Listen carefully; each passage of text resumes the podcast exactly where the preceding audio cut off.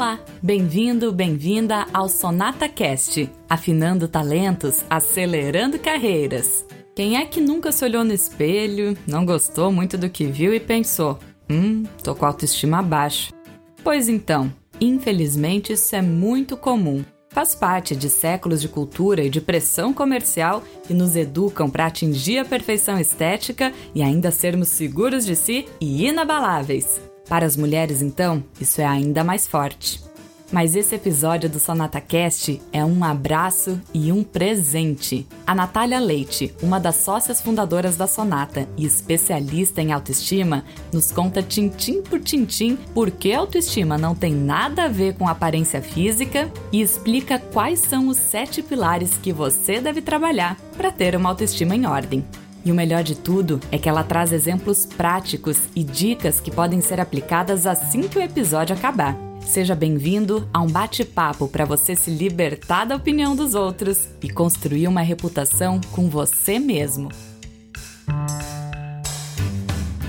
Seja bem-vinda, Natália Leite. Estou muito feliz de poder falar contigo sobre esse tema. Ele tem tudo a ver com o que eu vivi no meu último final de semana. Vou compartilhar com vocês que eu estava zapeando na televisão e passei por duas propagandas. A primeira é daqueles aparelhos de ginástica que tonificam, emagrecem, condicionam e no final da propaganda dizia: aumente a sua autoestima com o produto X. E logo depois, um programa que diz que ao final do reality show você vai parecer X anos mais jovem falava exatamente isso. Aumente sua autoestima e pareça X anos mais jovem. Dito tudo isso, Nath, quero saber qual é a relação, afinal de contas, entre autoestima e imagem. Eu vou responder em várias fatias. Primeira fatia: aparência é igual a autoestima? Resposta simples: não. E vamos entender o porquê que a resposta é não. A resposta é não porque você concorda que a natureza é econômica e generosa? E tudo na natureza faz sentido? Os ciclos, as transformações. Será que a natureza ia colocar a sua autoestima, que é a sua saúde emocional, o seu sistema imunológico emocional. Será que a natureza ia colocar isso na mão de algo que não está no seu controle? Porque você não controla a sua aparência. Você controla uma parcelinha, mas assim, muito pequena. A gente não escolhe o tipo de corpo que nasce, o tipo de feições, e não faria nenhum sentido ser algo que você não controla o, a fundamentação de algo tão importante como a sua autoestima. Então, associar autoestima à aparência é uma distorção. É uma distorção que vem, quando a gente está falando de autoestima feminina, vem de longa data da objetificação mesmo da mulher, da mulher como musa ou como enfeite ou como decoração, né? Que é algo que tem que ter uma, uma aparência é, interessante. Então a gente tem que lembrar que quando a gente está falando do recorte mulher, por muitos e muitos séculos, até muito recentemente do ponto de vista histórico, a gente era propriedade, é, era matriz de reprodução, era objeto de prazer, ou seja, a nossa existência não era para nós, era para o outro. E se era para o outro, esse outro tinha que gostar do que estava vendo, não era a gente que tinha que gostar do que era. Então, historicamente, se você vem de uma construção de que aquilo ali é um objeto, aquilo ali é propriedade, assim como você escolhe a fruta mais bonita, você escolhe a mulher mais bonita. Você está ali levando a aparência, não, não o indivíduo, não a inteligência, não a alma, não a pessoa em sentido completo. Então, essa conexão entre aparência e autoestima é uma distorção cruel que tem explicação na história, tem explicação em interesses comerciais, mas não nos serve. Quanto antes a pessoa entender que aparência não é sinônimo de autoestima e entender de fato o que é e como se constrói autoestima, antes essa pessoa se livra de um mandato impossível, que é se tornar o que o outro quer se enquadrar num padrão externo. Agora decidimos que o padrão é o corpo da Barbie. Ah, tá bom. Então para ter autoestima eu tenho que ter o corpo da Barbie. Daqui a pouco decidem que é outra coisa, é o corpo da modelo X. Aí vamos todo mundo então colocar silicone para ficar igual ao modelo X. Ah, não, agora é igual ao modelo Y. Então agora a moda é tirar o silicone. Pelo amor de Deus, é, a sua existência não é uma massinha de modelar. Então a gente precisa definitivamente, esse é o, não é nem o passo um, é o passo zero entender que autoestima não é sinônimo de aparência e que ter uma aparência enquadrada em qualquer padrão externo não vai resolver as suas questões de autoestima. Não vai. Vamos explicar então, Nath, o que, que é essa real autoestima? A gente já desmistificou que não tem a ver com a aparência, né? Mas muitas pessoas que ainda sentem a autoestima fragilizada não sabem bem para onde olhar, como se fortalecer. Então vamos exatamente para esses pontos, né? O que, que afinal de contas é a autoestima e como desenvolver? Vamos do básico, né? Então entendemos que autoestima não é sinônimo de aparência. Entendemos também que muitas pessoas têm consciência de terem a autoestima frágil, mas precisamos então ajudar essas pessoas a identificar o que elas podem fazer para de fato desenvolver a sua autoestima. Então vamos fazer sempre com um exemplo que fica mais fácil de entender. É, me diz uma marca que você gosta. Vamos fazer merchan aqui para alguma marca que você goste. Olha, vou dizer o que está aqui do meu lado, que é o desodorante da Vichy Realmente é o único que eu uso porque eu sinto que foi feito para mim e é o único que funciona. Tá. Então tem uma marca que você usa e essa marca com você tem uma boa reputação certo? Por que, que essa marca tem boa reputação com você, uma excelente reputação com você? Eu uso porque realmente é o único produto desse tipo que funciona para mim, né? Que eu sei que não vai falhar, que eu posso confiar. Perfeito. Então, esta marca tem uma reputação com você que faz com que você é, a consuma. Toda empresa tem uma reputação. É fácil de entender o conceito de reputação quando a gente fala de empresa, né? Eu gosto dessa marca porque o serviço é bom, porque todo mundo que eu converso que usa me recomenda recomenda. Então, existe uma, um, um entendimento acerca daquela marca é, que é a reputação daquela marca. O que, que é autoestima? É a reputação também, mas é a sua reputação com você mesma. Não é a sua reputação com os outros. Até porque com os outros você não controla, né? Com você mesma você controla. E de novo, seria muito cruel se a natureza deixasse na mão de outra pessoa a sua autoestima. Não tem sentido. Então, como é que uma marca constrói a reputação? Faz bons produtos, entrega qualidade, se relaciona, colhe feedback, melhora em base ao feedback que recebe, está sempre preocupada em evoluir. É assim que a gente constrói reputação também com a gente mesmo. E autoestima é isso, é a sua reputação com você mesma. E você constrói, ou com você mesmo, né? Você constrói a sua reputação com você mesmo em base ao que você faz, não ao que você parece, nem ao que você diz. Vou repetir porque isso é importante. A sua reputação com você mesmo não é construída em base ao que você aparenta, nem ao que você diz. É construída em base ao que você faz. Então, a autoestima se constrói na ação. O que, que é a autoestima, então? É o seu sistema imunológico emocional e na prática isso se manifesta eu gosto muito do exemplo do, dos óculos se você coloca óculos escuros agora, óculos de sol, você, isso vai filtrar a sua realidade, você vai ver tudo mais escuro, certo? Eu que sou míope, se eu coloco os meus óculos de grau, eu enxergo com mais nitidez. Se eu tiro, eu enxergo mais embaçado. autoestima funciona assim. É, o seu sistema de força emocional que filtra a sua relação com a realidade. Então, diante da mesma situação, se a minha autoestima é saudável, é forte, a lente que a filtra filtra essa realidade de um modo que eu encaro o desafio, tenho resiliência, tenho a, a famosa antifragilidade e vou em frente. Se a minha lente tá turva, que nem a, a, câmera do celular, quando a gente colocou o dedo e depois vai tirar a foto, a foto sai esbranquiçada, se a nossa autoestima tá daquele jeito, a gente não enxerga a realidade como ela é, a gente enxerga turvo e mais difícil. É exatamente assim que a autoestima funciona. E assim como não funciona você tentar resolver uma lente embaçada, se não limpando a lente, a lente está embaçada, eu não estou conseguindo fazer a foto daquelas flores que estão ali porque a lente está embaçada. Não adianta eu passar perfume na flor, eu limpar a pétala da flor, não é fora, não é o, o, o que está se vendo fora, é dentro que eu tenho que limpar e polir.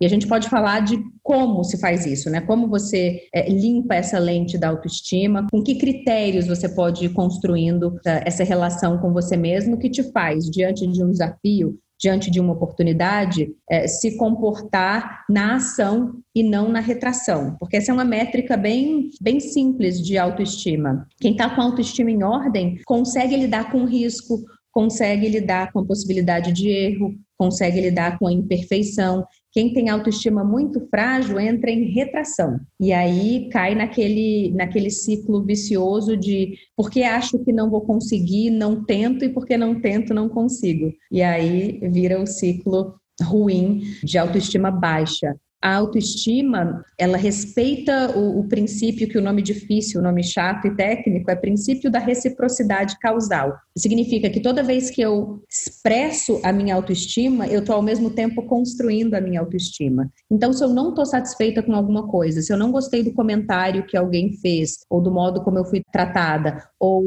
o fato de ter sido interrompido antes de concluir o raciocínio, e eu não falo nada, eu estou deixando de expressar minha autoestima e deixando de construir minha autoestima. Se, por outro lado, eu coloco o que eu penso, eu defendo as minhas convicções, eu estou expressando que eu acredito que o que eu penso tem valor e, ao mesmo tempo, isso coloca mais um tijolo na construção da minha autoestima. Sendo então a autoestima a reputação que nós temos com nós mesmos, e você que está nos ouvindo nesse podcast percebe que essa reputação não está bem solidificada, que ainda é frágil, de uma forma bem prática, Nath, como que a gente pode então começar a construir essa autoestima? Já deu uma pincelada que é olhando para dentro, né? Mas de que maneira? Como realmente começar? É, eu gosto de colocar critérios bem, bem objetivos, né, para que, que seja útil para quem nos dá esse privilégio de nos, nos ouvir, nos acompanhar. Existem algumas dimensões da autoestima e qualquer uma que você trabalhar, que você resolver, é isso aqui que eu vou pegar para mim essa semana, qualquer uma delas vai te trazer um, um resultado de uma autoestima mais fortalecida. A autoestima é composta por dois pilares básicos, um um pouco mais fixo, construído no primeiro setênio, nos primeiros sete anos de vida, um pouquinho mais rígida, dá um pouco mais de trabalho para mexer. Depende de mais autoconhecimento, de uma coisa um pouco mais profunda. Mas é possível, tá? É possível. Porque a autoestima é, é, é um traço de personalidade que você muda e ela muda. O outro pilar, considerando essa ideia de dois pilares fundamentais, um é um pouco mais rígido, o outro é bastante flexível. O outro, se você começa a agir agora, agora você começa a sentir resultado. E é esse que as pessoas confundem e às vezes associam com aparência, porque o fato de você fazer uma escova e se sentir melhor pode ser o que, o que traz essa ilusão de que autoestima é sinônimo de aparência. Então, esse segundo pilar, que é mais flexível, isso é imediato. Você começa a mexer agora, você, você vai sentindo agora. Eu vou falar de, de cada uma das dimensões, e todas as dimensões, elas têm ancoragem em ambos os pilares. Você pode trabalhar de modo mais rápido ou você pode ir no, no profundo para mexer de fato é, nas bases. A dimensão que eu considero mais é, essencial, e essa é uma constatação recente, eu não trabalhava com essa dimensão até muito recentemente, é a dimensão do autocuidado. Então, quando você faz uma escova e você se sente melhor, uma escova no cabelo e se sente melhor, ou quando o cara compra o sapato que ele queria, ou seja lá o que for, e se sente melhor, não é pela aparência que se sente melhor, é pelo autocuidado, é pelo gesto de atenção consigo mesmo. O que é o autocuidado? É atenção e nutrição de qualidade para todas as dimensões do indivíduo. Quais são essas dimensões? Uma dimensão, corpo. Corpo se nutre de quê? De energia, de caloria, né, que a gente tem do alimento, de energia do sol. Se você tomar um sol, você está se nutrindo no, no, na dimensão física da matéria do corpo. Mas existem outras dimensões do humano que, porque andam esquecidas, as pessoas andam doentes e com autoestima frágil e tomando remédio para dormir. As outras dimensões que precisam ser olhadas e nutridas dentro do autocuidado são mente, você nutre com informação, com conteúdo. Quanto melhor, melhor a nutrição, melhor o autocuidado Outra dimensão, suas emoções. Como é que você nutre as suas emoções? Suas relações. Boas relações têm bom impacto no seu autocuidado e têm bom impacto na sua autoestima. Relações tóxicas têm o um efeito contrário. Emoções a gente nutre também com autoconhecimento. E tem também a dimensão da alma, em sentido laico e filosófico, não religioso, que é o metafísico, né? Aquele sopro é, que vai além do, do, físico e que a gente sabe que, que é real. É aquela dimensão que faz você pensar numa pessoa e ela te ligar. E essa dimensão se nutre de inspiração, se nutre de você ter experiências que aumentam a sua personalidade. O que, que isso significa? Experiências que aumentam quem você é para você, pode ser brincar com seu gato. Para mim, brincar com gato pode dar uma alergia danada, então não tem receita. Tem você conhecer quem você é. Mas essa dimensão do autocuidado está no centro, está no centro de tudo. Porque se você cuida do seu corpo, e da sua mente, da sua psique, das suas emoções, você performa melhor em todo o resto. E você consegue ter impacto em todas as outras dimensões. E quanto mais a gente amadurece na vida, mais a gente precisa se dedicar ao autocuidado. Quando você tem 20 anos, seu corpo vai, não precisa nem de muito cuidado. Você, né, passa por cima, vai para balada, no outro dia trabalha, no outro dia e tá tudo certo. Aos 30 não é bem assim, aos 40 é muito diferente, aos 50, isso não quer dizer que a gente está se deteriorando, não, isso quer dizer que a gente está evoluindo em sensibilidade. O que a gente perde em uma dimensão, a gente ganha na outra. Quanto mais a gente amadurece, mais o autocuidado é importante para a gente ter uma entrega superior. E a entrega, quanto mais a gente amadurece, mais relevante tende a ser para as pessoas que estão, obviamente, numa jornada aí de evolução e de tentar se, se aprimorar. Então, tudo isso foi o autocuidado. Próximo pilar? Autoaceitação.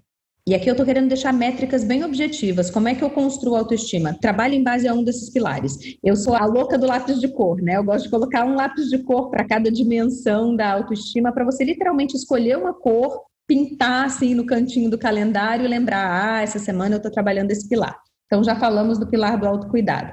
Vamos falar do pilar da autoaceitação. O que é a autoaceitação? Conecta com essa visão equivocada de que autoestima tem a ver com aparência como é, a gente foi levado a crer que a autoestima tem a ver com aparência e que o padrão que alguém estabeleceu é o padrão é, de beleza, eu nem paro para olhar para quem eu sou. Eu fico o tempo todo correndo fora.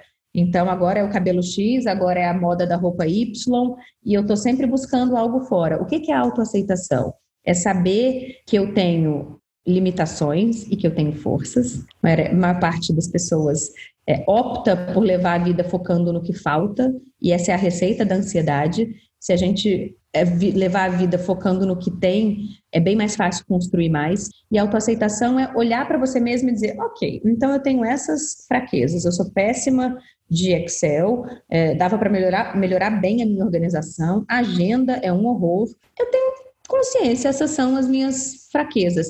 Ocorre que eu não sou perfeita, como ninguém é. Eu tenho essa força, eu tenho essa outra força, eu tenho essa outra força, eu vou trabalhar em base às minhas forças e tentar me conectar com pessoas que me complementem onde eu tenho fragilidades para que o resultado aconteça. E claro que eu vou tentar trabalhar as minhas fragilidades para que elas sejam cada vez menos impactantes.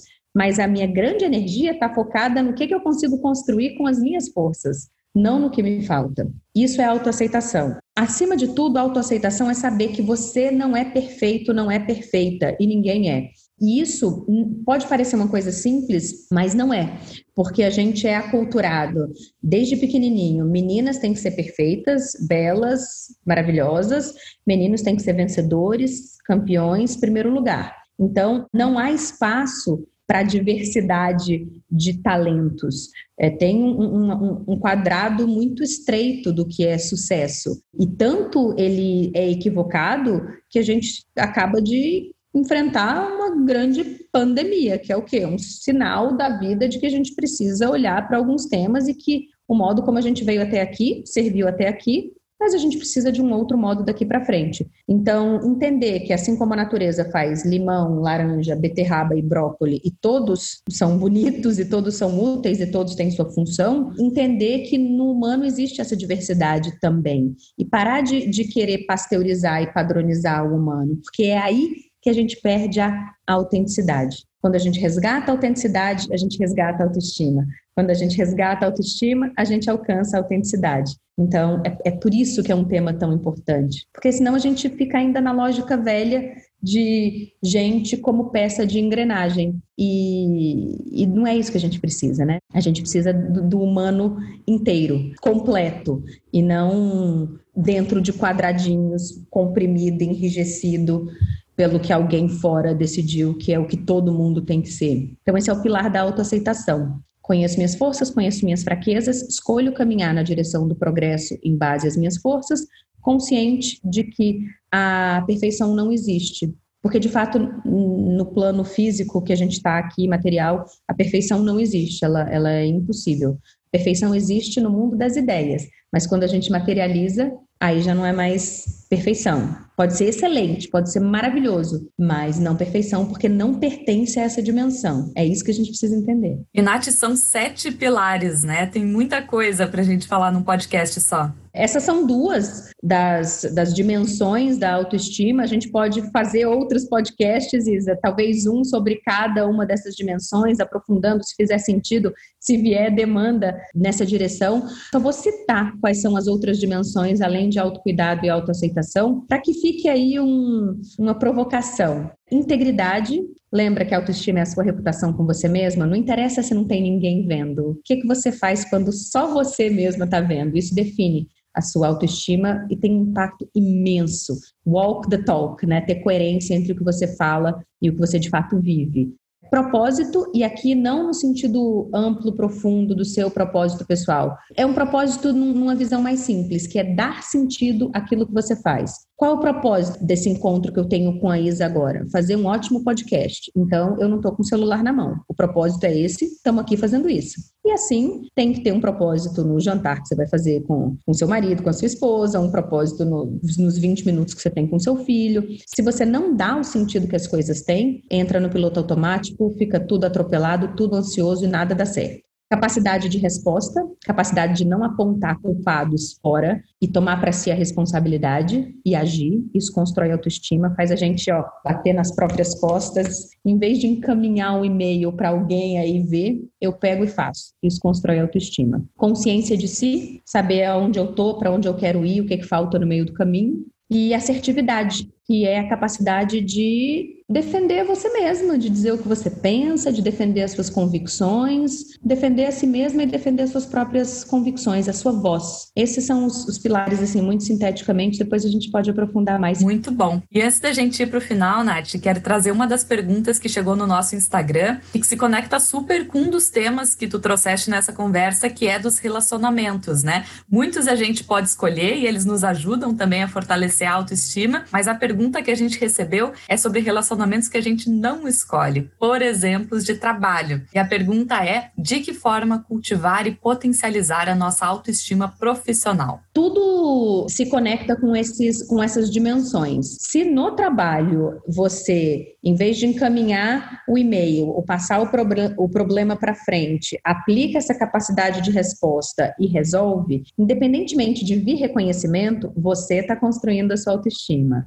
Consciência de si, vamos falar do, do pilar consciência de si dentro do, do mundo do trabalho. Se você sabe onde você está na sua carreira, se você sabe onde você quer chegar e você pensa na estratégia no meio do caminho, você está exercitando a dimensão da consciência de si. Se você não faz isso, a empresa escolhe por você, o mercado escolhe por você. E aí, obviamente, isso tem um impacto diferente na sua autoestima. Assertividade. Se você é sempre interrompida na reunião, sempre alguém te atravessa e você não consegue colocar a sua ideia e você não faz nada em relação a isso, isso abala a sua autoestima.